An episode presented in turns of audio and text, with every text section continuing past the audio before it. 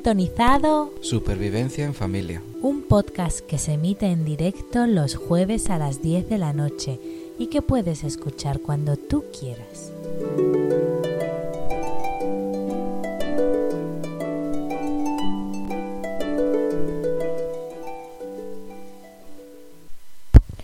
Muy buenas noches.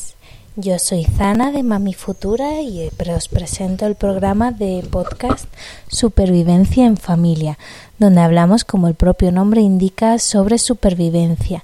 Es un programa que se emite, pues como ya sabéis, los jueves a las 10 de la noche en directo a través de la plataforma de Spreaker por si os apetece saludarnos. Y no estoy sola igual que no lo estoy nunca. Muy buenas noches. Tengo a mi lado a... Al otro. que cada vez te llamas diferente. No, siempre soy el otro. Siempre eres el otro. Sí. Entonces, bueno, pues hoy en concreto en este podcast de supervivencia vamos a hablar sobre un tema que, bueno, pues mm, hay que hablarlo, al menos eso pienso yo, porque creo que hay que poner los puntos sobre las IES. A ver, a mí es un tema que no, no me agrada demasiado, pero bueno.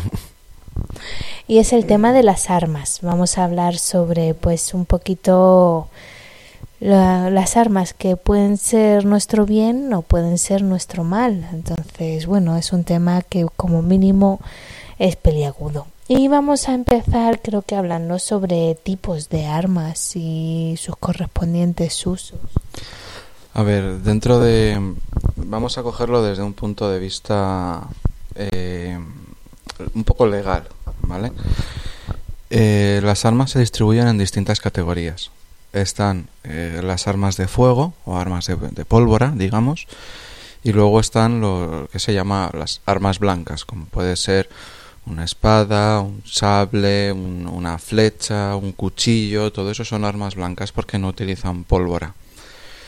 Eh, En nuestro país, en España, está, todo esto está completamente regulado y eh, están prohibidas eh, el uso y tenencia ilícita de armas de fuego a todo aquel que no tenga la correspondiente licencia y permiso de armas. O sea, hay una ley muy férrea sobre este tema, que cada persona que utiliza un arma tiene que tener eh, su licencia correspondiente, haber pasado un curso preparatorio, una formación, unos exámenes y demás. Tiene que tener unos motivos concretos para poder tener un arma. No todo el mundo va a tener un permiso de cualquier arma. Algunas sí se pueden tener y otras no. Hay que cumplir unos requisitos. Y finalmente con el tema de las armas blancas, estas son fáciles de resumir porque, bueno, si nos hacemos a la idea de eh, el tema de los cuchillos o cualquier arma de filo cortante, eh, se consideran que es un arma siempre y cuando no tengan un uso de herramienta, es decir, un hacha, por ejemplo, puede ser un arma, pero se considera más una herramienta, siempre que se utilice para cortar leña. Si intentamos utilizar un hacha para atacar a otra persona, se considerará una arma blanca y eh, la ley pues se considera un agravante dentro del juicio, ¿vale? Entonces, eh, hace algunos años se consideraba que se- cualquier persona podría portar un cuchillo o una navaja siempre y cuando su tamaño fuera inferior a aproximadamente cuatro dedos. Sé, parece que rondaba entre los 6 y los 8 centímetros. Hoy por hoy cambió la legislación y eh, se considerará arma blanca todo aquello que considere el, el- las- los fuerzos y cuerpos, eh, madre mía, las fuerzas y cuerpos de seguridad del Estado. Es decir, que por pequeña que sea la navaja que yo pueda llevar al cinto, si el policía o el guardia civil, el archaina, el mozo, la policía foral, el que sea, me pilla con ella y la considera peligroso, me la puede requisar en cualquier momento y me puede multar seriamente por la tenencia de armas. ¿Vale? Esto es importante que todo el mundo lo tenga claro. No podemos considerar que eh, por llevar una navajita no pasa nada. Y menos aún si la vamos enseñando alegremente en el cinturón. Supuestamente estarían exentas de esta categoría aquellas consideradas como herramientas de rescate. Hay algunos tipos de navajas consideradas de rescate que podrían estar exentas en esta categoría, porque son más herramientas que armas. Ahora bien, volvemos al mismo punto. Todo depende siempre de la opinión, del juicio de las personas, de las fuerzas y cuerpos de seguridad del Estado que tenga que evaluar la situación en cada momento. Con respecto a las armas de fuego, eh, pues tenemos lo que serían rifles y escopetas y pistolas. Y en una categoría aparte tenemos las armas históricas y de avantcarga, es decir, aquellas que se cargan por la parte de delante, como los mosquetes antiguos, no sé si los conoces. Vale, pues los mosquetes y los trabucos antiguos en el cuales había que meter primero la pólvora, apretarla, ponerle un tapón de corcho de, de cartón, luego meter los perdigones o, o lo que sería la bala como tal, y finalmente con una yesca y pedernal o con un, em, un y especie de hilo embadurnado en pólvora ardiendo tal pues lo prendían Vamos, que si me viene alguien y me quiere atacar con un palo, me ataca con el palo porque no le disparo. Sí, la verdad es que esas armas eh, son están pensadas básicamente como, pues eso, recreación histórica y poco más. No son armas que, aunque hay personas enamoradas de las armas históricas que las mantienen con muchísimo mimo y muchísimo cariño y son funcionales, pero eh, en realidad en un conflicto armado un arma de avantcarga pues es poco útil porque el, el, ejemplo más sencillo de las armas de avantcarga son los cañones de los piratas, que todos habremos visto alguna peli. Cuando metían la pólvora, la apretaban con el pistón ese manual y le metían la bala de cañón dentro. Pues eso es un arma de avantcarga. Entonces, esas requieren un permiso especial, ¿vale? No todo el mundo lo tiene que tener y es necesario eh, pues tramitar esta, esta licencia especial. Y con respecto a las otras dos categorías de, escopetas y rifles y de armas de mano, tanto pistolas como revólveres, están diferenciadas. Eh, bueno, también habría que decir que tendríamos que poner aparte las armas de guerra, los eh, subfusiles, los eh, las metralletas, ametralladoras, etc, etc. Todo eso se consideran eh, muy buenas noches, Vanessa. Hola, preciosa, ¿cómo estás? Bueno, pues en esa categoría entran en determinados casos armas de guerra, aunque también es cierto que eh, las fuerzas y cuerpos de seguridad del Estado utilizan en ocasiones pues subfusiles o metralletas para su labor, que no se considera arma de guerra. Hay una serie de características detrás, ¿vale? Pero eh, ellos están capacitados y tienen permiso para utilizarlas. Pero vamos, en los grandes grupos que nos quedan, que son las escopetas y los rifles, están reservados principalmente para cazadores. Es una licencia especial que hay que hacer un curso de formación, hay que eh, presentar un, un, reconocimiento médico, con un examen psicotécnico, etc, etc. Y después de un curso y tal, pasas un examen y te conceden tu licencia de armas.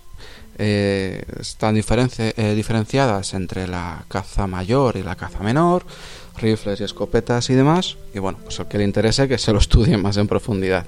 Pero vamos, que no podemos en ningún caso comprarnos una escopeta porque nos da la gana y tener una escopeta en casa.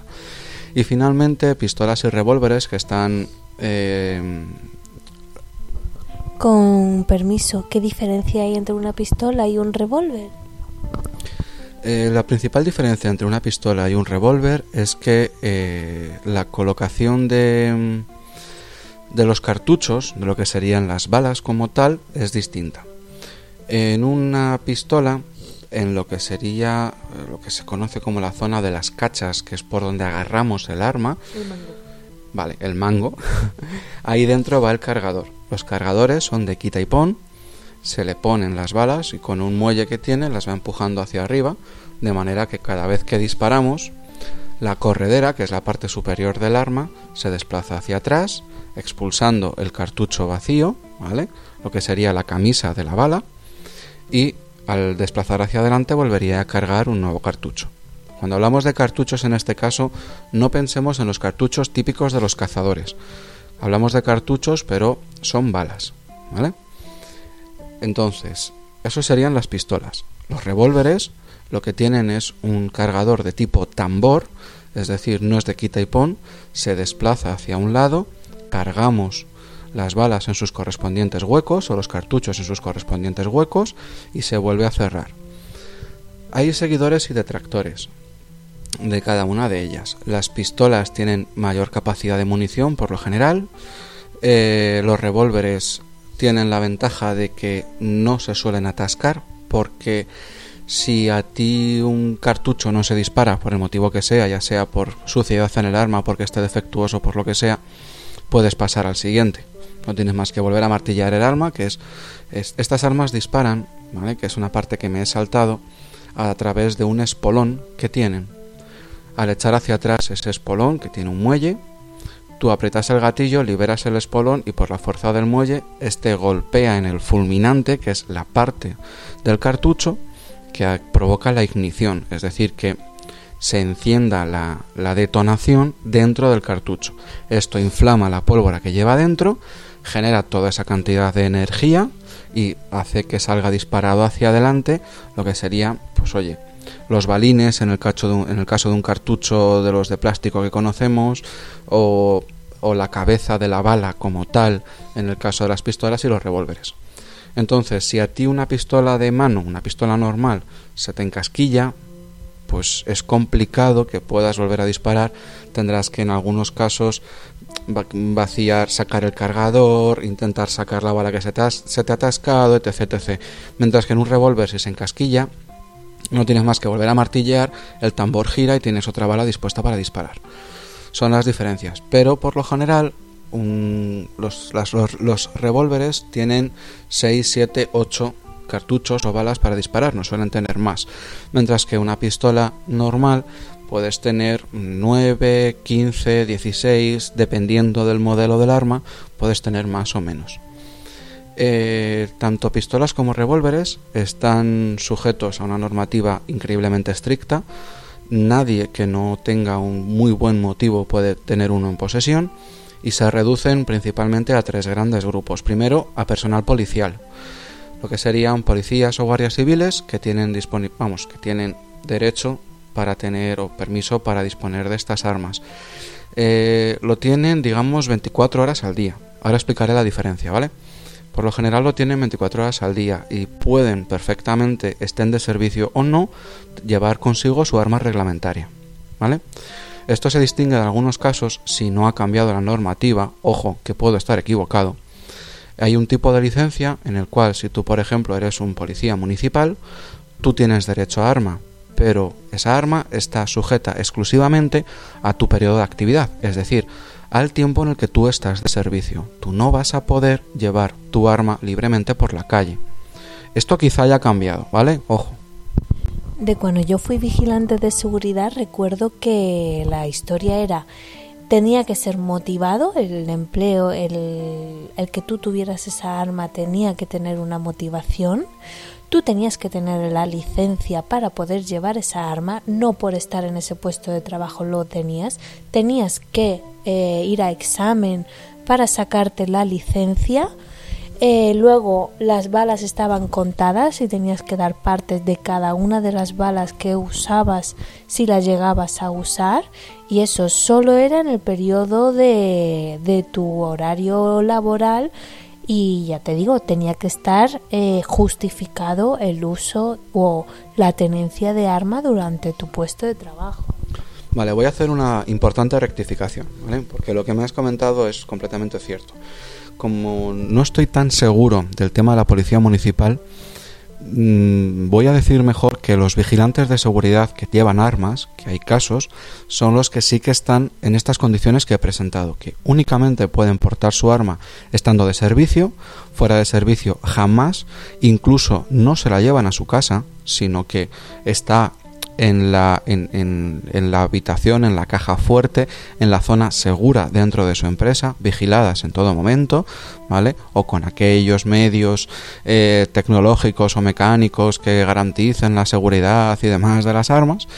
Pero eh, no mm, rectifico lo que he dicho antes porque no estoy tan seguro de si un policía municipal puede o no puede llevarse el arma a su casa, portarla fuera de servicio y demás. Ahí ya mm, me he extralimitado un poco.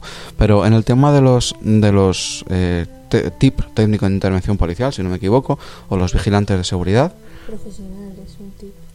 Bueno. vale. las personas que, que, tienen que son vigilantes de seguridad con permiso para, para aportar armas, en general son aquellos que hacen, por ejemplo, eh, transporte de, eh, de, armas, transporte de pólvora, en algunos casos transporte de dinero.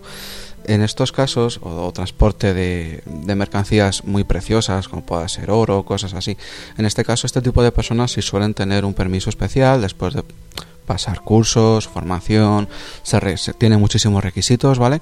Y este tipo de personas sí que tienen permiso para llevar armas en esas condiciones de las que hemos hablado. En general, para casi cualquier tipo de arma como tal, lo que podemos conocer como un arma, es necesaria una licencia y no en cualquier caso se otorga a todo el mundo. ¿Vale? Solamente, por ejemplo, lo que estamos comentando, no porque yo sea un vigilante de seguridad que estoy vigilando en un hotel, me van a permitir que lleve un revólver estando de servicio. Eso no funciona así. En el caso de, por ejemplo, el tema de la arquería, los arqueros, si no estoy equivocado, esto se contabiliza en función de la fuerza que tiene el arco como tal, que se mide en libras, creo. Me, suena que eran en libras. Si hay un límite por debajo del cual tú puedes utilizar un arco sin problemas, en unas determinadas condiciones de seguridad y demás que están muy especificadas, pero para pasar de determinada fuerza o determinada potencia sí que es necesario tener algún tipo de permiso aquellas armas de, aire comprimido que se llaman, ya sean las pistolas de aire comprimido, las deportivas o bien eh, los, rifles de balines de aire comprimido, es necesario tener un permiso, creo que es municipal, si no me equivoco. Y la última categoría, que son las, eh, las armas deportivas, puesto que también hay personas que les gustan y compiten eh, a nivel profesional o amateur con, armamento de este tipo eh, pueden utilizar pistolas o rifles o, aire comprimido también, pero es necesario que tengan también una licencia específica para armas de tiro deportivo. ¿Vale? Vale. Para el guion que yo había hecho has empezado por el final, ¿vale? Y dentro de tipos me gustaría que clasificaras las ballestas. Las ballestas entrarían dentro de las armas de tipo arco, ¿vale? Eh, se miden exactamente igual a través de la fuerza que pueden ejercer las ballestas. Eh, hay personas por internet que se ven en vídeos de YouTube que se fabrican sus propias ballestas a partir de ruedas de bicicleta o, llantas de bicicleta o tal. Eh, no está prohibido fabricarlo, pero sí está prohibido su uso. Si les pillan haciéndolo pueden tener un serio problema. Muy bien, pues haciendo así un poco un breve resumen de los tipos de armas que hay, ¿vale? Creo que nos faltan uno, que bueno, tampoco eh, eh, los típicos bates o palos, esos que usas como tal, que al fin y al cabo, oye, cualquier cosa podría ser un arma. Es que si nos ponemos un poco estrictos, cualquier cosa puede ser un arma Claro, eso entraría en la misma competencia de lo que hemos comentado, o en el mismo saco de lo que hemos comentado antes de las hachas. Un hacha, por definición, no es un arma, pero si tú la utilizas con, con fines ofensivos o con la intención de dañar a alguien, se convierte en un arma. Igual que un palo, igual que una piedra, igual que un bate de béisbol, ¿vale? Se puede considerar un arma. Luego todo esto ya depende mucho del camino que tome el juicio si es que se desarrolla un juicio. Claro, pero haciendo un poco acopio, pues ver un poco los tipos, porque creo que podríamos agruparlos en dos grandes familias, en las armas a distancia y en las armas cuerpo a cuerpo, si te, parece bien. Vale, si nos fijamos en el, en el uso o en cómo utilizar un arma, podríamos diferenciarlo efectivamente entre las armas diga, podemos decir las de cuerpo a cuerpo, de media distancia y de larga distancia, si te parece. Vale, perfecto. Pues, ¿cuáles serían, en resumen, las de larga distancia? Mira, un arma de larga distancia se consideraría, por ejemplo, un rifle o una escopeta. Son armas pensadas para larga distancia. Son armas que se manejan con dos manos, por cierto, también es un arma, toda aquella arma de fuego con cañón estriado. Esto es importante. Estas armas de cañón largo, que por lo general tienen el cañón estriado, en el caso de los rifles, eh, son armas de larga distancia. Están pensadas para ser utilizadas con las dos manos, tienen un cañón largo, tiene una gran cantidad de pólvora en el en los cartuchos que utilizan suelen tener una pala en la parte trasera que se apoya contra el hombro, ¿vale? Lo que se conoce como culata. Y, y tanto es así que si tú cogieras una pistola o un revólver normal y le acoplaras una culata, que es algo que se hacía antiguamente en la guerra para darle mayor estabilidad y poder utilizar un arma de mano como si fuera aumentar un poco la distancia y la efectividad del arma, que es lo que se buscaba. Hoy en día está completamente prohibido hacer eso, aunque parezca una gilipollez, ¿vale? Con perdón de la expresión, em, está completamente prohibido añadirle una culata a un arma de mano. Muy bien, esos son de larga distancia. Los cañones también los pondríamos aquí, Efectivamente, los cañones también, y también podríamos incluir aquí, según la fuerza que desarrollen, los arcos y las ballestas. Porque tú puedes hacer un arco pequeño, una ballesta pequeñita, pero también te puedes hacer una ballesta enorme tipo los escorpiones que utilizaban los legionarios del César, unos bichos inmensos que disparaban unas varas de, de, madera muy grandes que parecían troncos que podían atravesar un coche de lado a lado. ¿Y las catapultas? También, eso ya es, eso ya es maquinaria de asedio, eso ya es otra categoría, ¿eh? en larga distancia. Sí, sí. Luego tenemos las armas de mm, corta o mediana distancia. Sí, podríamos considerar como media distancia la mayor parte de los arcos o de las...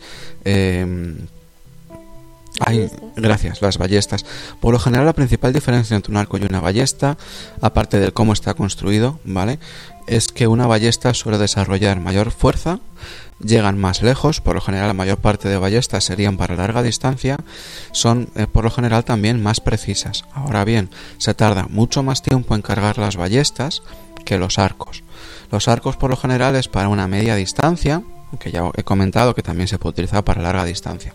Dentro de la media distancia también tendríamos aquellas armas eh, de pólvora o armas de fuego de mano, es decir, pistolas y, revólveres de los distintos calibres que hay, porque también hay que tener en cuenta que según el tamaño del cartucho es mm, no proporcional, pero sí está relacionado con el tamaño de lo que sería la bala, la parte que sale disparada a enorme velocidad, que es la que impacta, también es proporcional no, pero sí está relacionado. Cuanto mayor cantidad de pólvora llevas, más grande es el cartucho, más grande es la bala que disparas.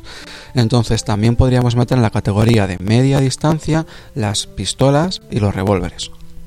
Muy bien, ya nos quedarían las últimas armas que serían las de corta distancia o de cuerpo a cuerpo, que tienes que tenerlo a la distancia en la que te puede alcanzar, ¿no? Efectivamente, podríamos considerar como armas de corta distancia, pues desde los cuchillos arrojadizos, por... Sí, bueno, pero hablando en distancia, desde los cuchillos arrojadizos, porque arrojar un cuchillo a 50 metros, pues lanzarlo lo lanzas, pero a lo mejor uno tiene mucha fuerza cuando llega, ¿sabes? Depende de lo fuerte que esté cada uno. Pero desde los cuchillos arrojadizos hasta las armas que pueden parecer más pequeñas como son los puños americanos. Un puño americano que al final es una estructura metálica con forma anatómica que te pones en la mano, cuya el objetivo es que cuando tú golpeas, golpeas con algo metálico adaptado a tu mano para hacer más daño en el impacto, también se consideran un arma. Esos serían los más cercanos, porque prácticamente con el puño tienes que tocar a, tu oponente. Y ahí entrarían efectivamente pues cuchillos arrojadizos, los cuchillos de mano, las navajas, tijeras, eh, las espadas, todos los tipos de espadas que hay, las hachas, absolutamente todo lo que se os pueda ocurrir. Muy bien, pues los palos, es que estoy yo con los palos. Sí, también, pero a ver, sobre el tema de los palos, por lo general no es muy buena idea pegarnos con alguien con un palo, a no ser que sea un garrote como tal, ¿vale? Los clásicos eh, que se ven en la zona norte muchas veces, que tienen, están hechos de eucalipto, si no me falla la memoria, y tienen una especie de tocón en la parte de abajo, esa madera es, mm, es muy resistente. La utilizan mucho los pastores porque pueden mm, saltar con ella, aguanta muy bien el peso, se comba sin llegar a romperse, ¿vale? Y como tienen el bolo ese de madera en la punta, cuando pegan un golpe, pues es muy contundente.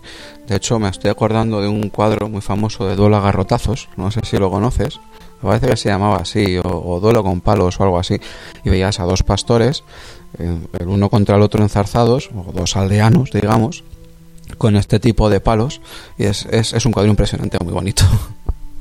Muy bien, de todas maneras queremos dejar muy claro, creo que deberíamos, bueno, pues si no ha quedado claro desde el principio, dejarlo claro ahora, que no consideramos oportuno el uso de armas bajo ningún concepto. Este podcast solo es un método informativo porque creemos que hay que facilitar la información para tener los conocimientos. Entonces este podcast es meramente informativo. Y ya mm, dejando este punto aparte y muy claro que no recomendamos el uso de armas bajo ningún concepto, eh, ¿cómo tratamos el tema con los niños? Como tú has comentado, no tratándolo directamente. ¿Vale? Supongo que te refieres, em, no sé, a lo mejor... se lo van a encontrar. Si no lo ven en películas, es probable que lo vean de alguna manera. Y oye, siempre hemos comentado que deben tener confianza para que nosotros le aportemos la información que necesiten. Entonces no creo que haya que mostrarles las armas, pero que una vez que ellos empiezan a suscitar cierta curiosidad, poder darle la información lo más veraz posible y hasta qué punto le damos esa información. A ver, ¿te refieres a armas de fuego? Armas en general, si quieres clasificamos en las armas de fuego se las pintamos con colorines, las armas del cuerpo a cuerpo se lo pintamos en blanco y negro y tal, pero... A ver, eh, yo no soy la persona más adecuada para explicar cómo, eh, cómo tiene un policía, un guardia civil o un militar que, tiene un arma, ¿vale? que tiene su arma reglamentaria en posesión, cómo debe explicárselo a sus hijos. La verdad es que es un tema increíblemente complicado. Obviamente, eso sí, creo que es de perogrullo, pero nunca jamás se deja al alcance de, de los hijos bajo ningún concepto. Eh, las armas por lo general cada uno pues lo hace como considera adecuado. Sí que es verdad que hay cierta reglamentación por ejemplo eh, los cazadores a partir de cierto número de escopetas o rifles tienen obligación de tenerlos en unos armarios especialmente acondicionados para ello que suelen estar cerrados con llave para que nadie pueda cogerlas. Em, en algunos casos pues si solamente tienes una escopeta eh, para, para, caza menor o tal y no estás obligado por ley a tener un armario, un armero especial, pues lo más normal será que lo tengas en una zona alta, donde nadie lo pueda acceder a ello, donde obviamente una visita no se lo vaya a encontrar de sorpresa, más que nada porque todo el mundo es muy amable hasta que deja de serlo, ¿sabes? Solamente por una cuestión de seguridad, para que un niño que pueda cogerlo y pensar que no pasa nada por tontear con ello, mm, no le dé por hacer alguna gilipollez. Las armas por lo general se recomienda que se guarden siempre desarmadas, es decir, em, que no estén listas para disparar, ¿vale? No hace falta desmontarlas pieza a pieza, pero sí que no tengan los cartuchos puestos, que no tengan su cargador lleno y que estén con los seguros, para que en ningún caso pueda haber accidentes, ¿vale? Que no haya ningún tipo de bala o cartucho dentro del arma para evitar accidentes. También es así como se supone que se deberían transportar. Si tú no estás de servicio y la llevas en una bolsa acondicionada para ello, en un maletino semejante, debes llevarla desmontada y desarmada, que no se pueda disparar con ella a no ser que una persona se pare a montarla, prepararla y demás, ¿vale?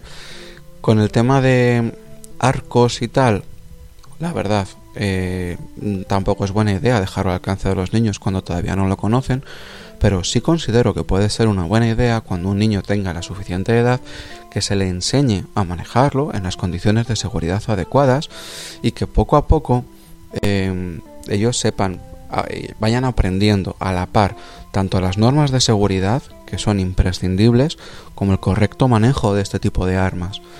Y finalmente, pues el caso más habitual que puede ser los cuchillos que podamos tener en la cocina o las navajas si es que nos gusta manejar navajas ya sea las navajas normales o las multiusos eh, por cierto las automáticas están prohibidas eh, pues lógicamente como con cualquier niño. Si tienes el cuchillo encima de la mesa, el niño echa mano, a ver, no es que no tengas que dejar el cuchillo a su alcance. ¿Qué haces? No comes, no cortas la comida. Sí, pero tienes que vigilarlo, tienes que controlarlo.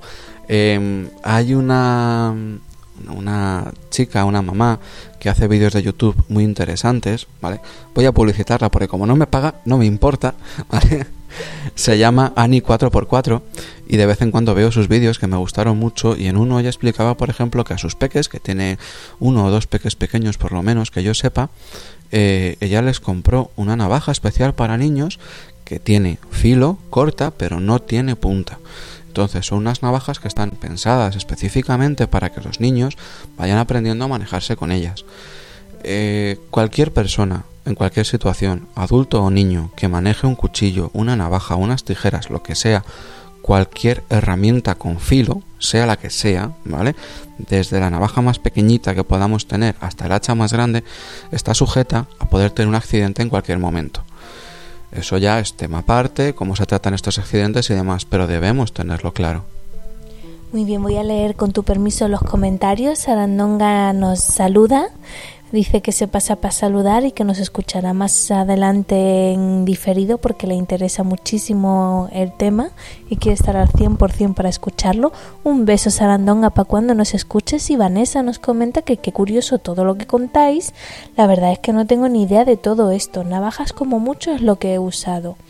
Yo, sobre el tema de trato de armas con los niños, lo único que quiero decir es que tenemos que conocer a nuestro hijo, como pasa con todo, no todos los niños son iguales, y cuando consideremos que tiene una madurez mental suficiente para poder entender lo que le estamos diciendo, hacerles conscientes de que toda arma es una herramienta y que, cuáles son las implicaciones que tiene el uso de esa herramienta y las consecuencias que puede acarrear un mal uso de esa herramienta, que si las usamos bien podemos conseguir buenas cosas, al fin y al cabo una navaja para cortar una ramita nos puede dar fuego y eso nos da calor, pero que también usar esa navaja para pinchar a otro compañero para ver qué pasa, pues igual no es una buena idea y eso se considera un mal uso, entonces hacerles conscientes y tratar de ser quienes le enseñamos esas cosas, tratar de ser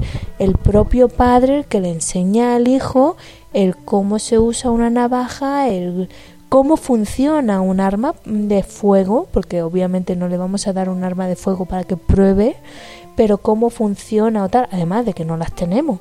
Esa es otra cosa, pero bueno, vean pistolas en las películas y vean pistolas eh, que, pues eso, que empiezan a tener curiosidad y que quieren unas para jugar, pues hacerles entender que esa pistola, aunque es de juguete, viene de otra más grande y lo que significa esa pistola. Entonces sí creo que es importante que sean los padres los que les den la confianza de aprender esas cosas. Efectivamente. Y finalmente podríamos hablar un poco del tema del uso de armas en la supervivencia, ¿vale? Em, en lo que nosotros definimos como supervivencia, que para nosotros que somos así de raritos consideramos que supervivencia es nuestro día a día, principalmente porque como el sistema está tan... Esto ya no es para niños, como el sistema está tan jodido, ya. la verdad es que lo consideramos que sobrevivir día a día ya es todo un mérito pero hay muchas herramientas que consideramos que son útiles en el día a día, que pueden ser consideradas como armas. Que estamos comentando una navaja de rescate o una navaja que utilizamos, como bien dices, porque tengo que partir unas ramas para hacer un fuego, o en algunos casos, por ejemplo, que con el uso de una de estas navajas o cuchillos eh, pelo una rama o le doy una forma para hacerme un tenedor o demás. Efectivamente, bueno, las sierras, utilizarlas como armas es más complicada, como no sé una motosierra directamente. Pero sí, al final el uso que le damos es puramente de herramienta, que efectivamente está sujeta en todo momento a que podamos tener un accidente, hay que saberlo manejar, es recomendable informarse sobre el tema e ir con mucho cuidado, pero al final son más herramientas que otra cosa. Luego ya, si consideramos el uso defensivo de las armas en supervivencia, el tema cambia bastante. Hay gente que considera que eh, si puede, pues lo ideal es tener un arma. De ahí que haya tanta gente, pues por ejemplo, narcotraficantes, ladrones, eh, todo este tipo de personas que viven un poco apartadas de la ley, o por lo menos de la ley del resto de la sociedad, pues eh, si pueden intentan hacerse con un arma de fuego entiendo la mentalidad que pueda tener cada uno. Entiendo que quizá haya gente que diga que el tener un arma en casa, en caso de que em, colapse el sistema, el, estado del orden y del bienestar, como se le llama, se vaya al cuerno, pues si yo tengo un arma me puedo defender, mm, ¿vale? Puede ser correcto. Pero hay que tener presente que el arma que tienes tú en la mano ahora puede tenerla tu contrincante en sus manos si tú te descuidas, si no tienes el suficiente cuidado. Eh, hay que tener presente que lo que puede ser un beneficio en un momento puntual es un riesgo durante la mayor parte del tiempo. Eh, es complicado. Hay países como por ejemplo Suiza, si no me equivoco, que abogan porque y demás creo que casi todo el mundo tiene un arma. Es, una cosa muy curiosa, ¿vale? En Suiza, cuando la gente hace eh, lo que sería el servicio militar, ellos se les da un arma, un arma de mano, una pistola por lo general, y esa les acompaña durante toda su vida. Ahora bien, no tienen munición, no tienen cartuchos para disparar. Exclusivamente las fuerzas y cuerpos de seguridad del Estado disponen de ellos. La idea es que si entran en un conflicto armado, tienen las armas a mano. Sitios como Estados Unidos, por ejemplo, que tiene una ley sobre armas muy liberal, pues también tiene una serie de accidentes en relación a las armas mucho más alto que en sitios donde obviamente no hay armas o se supone que no las hay, pero al final hay que tener presente que en todas partes, en todos los países, hay gente que aunque se supone que no debería estar armada, sí dispone de armas. Yo creo que eso es un poco desde la base de la educación. Es algo que siempre hemos visto, no si estás bien educado, pues oye, el arma puede ser una herramienta un arma de fuego puede ser una herramienta. Si no estás bien educado y consideras que la justicia te la tomas de tu mano, pues oye, mm, tal. Entonces, bueno, eso creo que abre un debate excesivamente extenso que no creo que sea bueno abrir porque nos metemos en vergenales que no nos conciernen pero me ha gustado mucho la aclaración que has hecho sobre el uso de las armas en supervivencia, que al fin y al cabo es nuestro tema principal. Es eh, sobrevivir, puedes hacerlo con un palillo mondadientes si sabes hacerlo bien. La verdad es que eh, te puedes plantear que a lo mejor una persona que sea un cazador o una cazadora, una persona acostumbrada al deporte de la caza, el cual a mí personalmente pues no me gusta demasiado, pero tampoco lo censuro, ¿vale? Considero que mm, cazar un animal no está mal siempre y cuando se hagan las condiciones correctas. Cazar mm, sin necesidad por deporte no me gusta.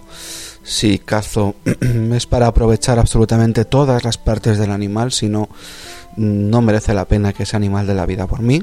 Yo lo veo de esa forma, pero podemos pensar que una persona que esté acostumbrada a la caza tiene más posibilidades de supervivencia que una persona que no haya cazado nunca, por dos motivos principales, porque es una herramienta muy útil a la hora de conseguir comida, obviamente, a la hora de conseguir carne, y también porque es una herramienta muy útil a la hora de defenderte. Pero también hay que tener presente que si te quitan ese arma, pasas de a convertirte en la víctima. Hay, una, hay un vídeo que me gustó muchísimo en internet, en el cual una pareja de policías, no recuerdo si eran eran asiáticos, no me voy a meter en la nacionalidad exacta porque me parece un insulto, pero eran, eran asiáticos y explicaban cómo se debe afrontar eh, un enfrentamiento cuando tu contrincante tiene un cuchillo en la mano. Porque esto es algo que se ha puesto muy de moda, ¿vale? eh, muchos cursos formativos de autodefensa, incluso para mujeres que que han sido o que temen poder ser víctimas de maltrato, se les da cursos formativos de cómo hacerlo. Bien, en muchos casos es algo útil, En muchos casos se ha demostrado que no lo es. Eh, hay un, un, canal de dos luchadores de artes marciales mixtas que demuestran que la gran mayoría de llaves que te enseñan para mujeres maltratadas no funcionan en realidad, que lo que están vendiendo se están aprovechando del dinero de esta gente y que en realidad no funcionan. Es importante enterarse muy bien de lo que estamos haciendo, pero lo que vuelvo al tema y es que este policía te enseñaba la mejor forma de enfrentarte a una persona armada con un cuchillo. Y es la siguiente. Darte la vuelta y salir corriendo con todas tus ganas gritando ayuda por favor. En su defecto siempre se ha dicho lo de fuego, fuego, porque cuando alguien pide ayuda la gente se escaquea por si acaso le salpica. Pero cuando hay fuego la curiosidad nos incita a, a acercarnos a ver qué es lo que pasa. Entonces, de verdad, que nadie se haga el héroe, a no ser que tenga muy claro lo que hace, que de héroes están los cementerios llenos y, que si alguien se enfrenta a nosotros con un arma, lo mejor es si podemos darnos la vuelta y salir por patas. Sí, yo creo que también evitar el enfrentamiento sería lo suyo desde el principio, pero bueno, hay personas que no atienden a razones ni a nada y se meten porque te han pillado a ti por delante, no porque tengan nada contra ti en concreto, sino que te han pillado y tal, y lo mejor es desaparecer. Y nada, yo creo que mm, tienes algo más que te gustaría que habláramos.